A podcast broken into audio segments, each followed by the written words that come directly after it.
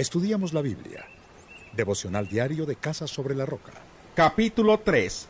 Después de estos acontecimientos, el rey Asuero honró a Amán, hijo de Amedata, el descendiente de Agag, ascendiéndolo a un puesto más alto que el de todos los demás funcionarios que estaban con él.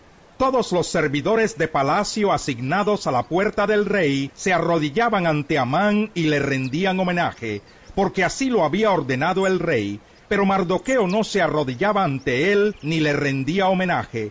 Entonces los servidores de palacio asignados a la puerta del rey le preguntaron a Mardoqueo, ¿por qué desobedeces la orden del rey? Día tras día se lo reclamaban, pero él no les hacía caso. Por eso lo denunciaron a Amán para ver si seguía tolerándose la conducta de Mardoqueo, ya que éste les había confiado que era judío. Cuando Amán se dio cuenta de que Mardoqueo no se arrodillaba ante él ni le rendía homenaje, se enfureció, y cuando le informaron a qué pueblo pertenecía Mardoqueo, desechó la idea de matarlo solo a él, y buscó la manera de exterminar a todo el pueblo de Mardoqueo, es decir, a los judíos que vivían por todo el reino de Asuero. Para determinar el día y el mes, se echó el pur, es decir, la suerte en presencia de Amán en el mes primero, que es el mes de Nisán, del año duodécimo del reinado de Asuero, y la suerte cayó sobre el mes doce, el mes de Adar. Entonces Amán le dijo al rey Asuero, hay cierto pueblo disperso y diseminado entre los pueblos de todas las provincias del reino, cuyas leyes y costumbres son diferentes de las de todos los demás. No obedecen las leyes del reino, y a su majestad no le conviene tolerarlos. Si le parece bien, emita su majestad un decreto para aniquilarlos, y yo depositaré en manos de los administradores trescientos treinta mil kilos de plata para el tesoro real. Entonces el rey se quitó el anillo que llevaba su sello y se lo dio a Amán, hijo de Amedata, descendiente de Agag y enemigo de los judíos. Quédate con el dinero, le dijo el rey a Amán, y haz con ese pueblo lo que mejor te parezca. El día 13 del mes primero se convocó a los secretarios del rey. Redactaron en la escritura de cada provincia y en el idioma de cada pueblo todo lo que Amán ordenaba a los sátrapas del rey, a los intendentes de las diversas provincias y a los funcionarios de los diversos pueblos.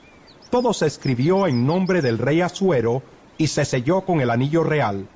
Luego se enviaron los documentos por medio de los mensajeros a todas las provincias del rey, con la orden de exterminar, matar y aniquilar a todos los judíos, jóvenes y ancianos, mujeres y niños, y saquear sus bienes en un solo día, el día 13 del mes 12, es decir, el mes de Adar.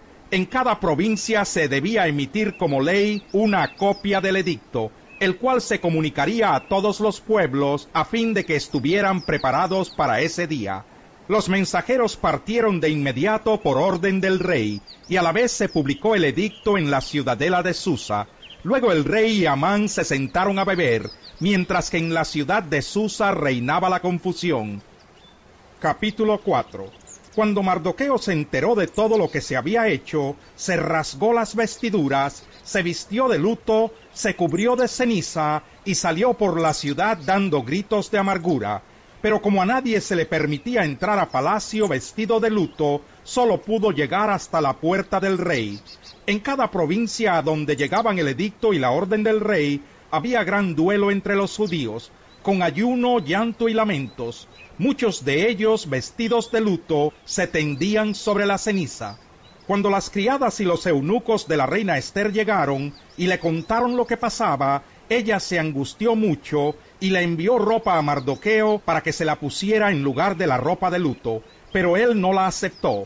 Entonces Esther mandó llamar a Atac, uno de los eunucos del rey puesto al servicio de ella, y le ordenó que averiguara qué preocupaba a Mardoqueo y por qué actuaba de esa manera. Así que Atac salió a ver a Mardoqueo, que estaba en la plaza de la ciudad, frente a la puerta del rey.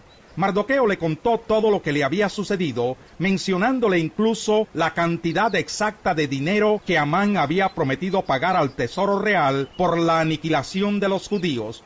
También le dio una copia del texto del edicto promulgado en Susa. el cual ordenaba el exterminio, para que se lo mostrara a Esther, se lo explicara y la exhortara a que se presentara ante el rey para implorar clemencia e interceder en favor de su pueblo. Atac regresó y le informó a Esther lo que Mardoqueo había dicho. Entonces ella ordenó a Atac que le dijera a Mardoqueo todos los servidores del rey y el pueblo de las provincias del reino saben que para cualquier hombre o mujer que sin ser invitado por el rey se acerque a él en el patio interior, hay una sola ley, la pena de muerte. La única excepción es que el rey, extendiendo su cetro de oro, le perdone la vida. En cuanto a mí, hace ya treinta días que el rey no me ha pedido presentarme ante él. Cuando Mardoqueo se enteró de lo que había dicho Esther, mandó a decirle, no te imagines que por estar en la casa del rey serás la única que escape con vida de entre todos los judíos.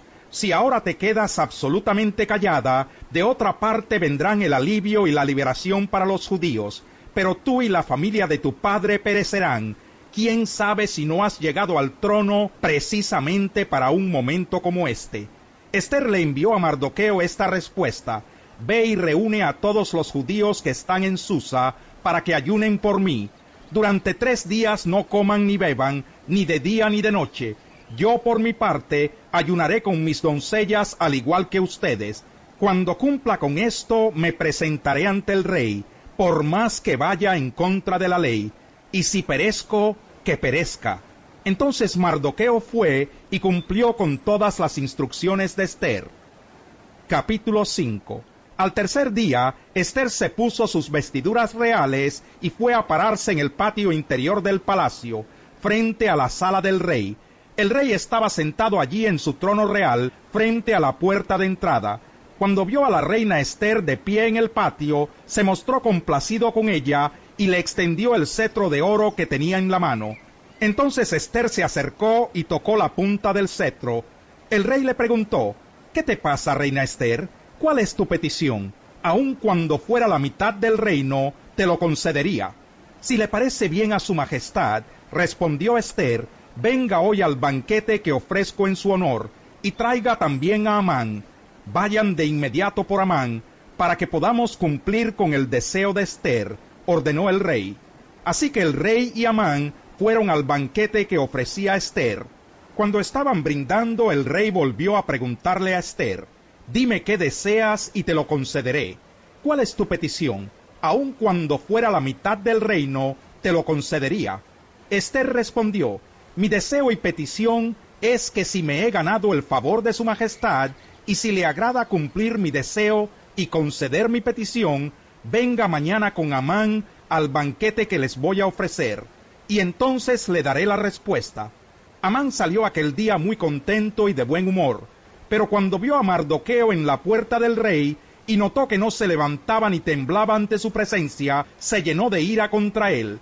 No obstante, se contuvo y se fue a su casa. Luego llamó a Amán a sus amigos y a Ceres su esposa, e hizo alarde de su enorme riqueza y de sus muchos hijos, y de cómo el rey lo había honrado en todo sentido, ascendiéndolo sobre los funcionarios y demás servidores del rey. Es más, añadió Amán, yo soy el único a quien la reina Esther invitó al banquete que le ofreció al rey, y también me ha invitado a acompañarlo mañana. Pero todo esto no significa nada para mí mientras vea a ese judío Mardoqueo sentado a la puerta del rey.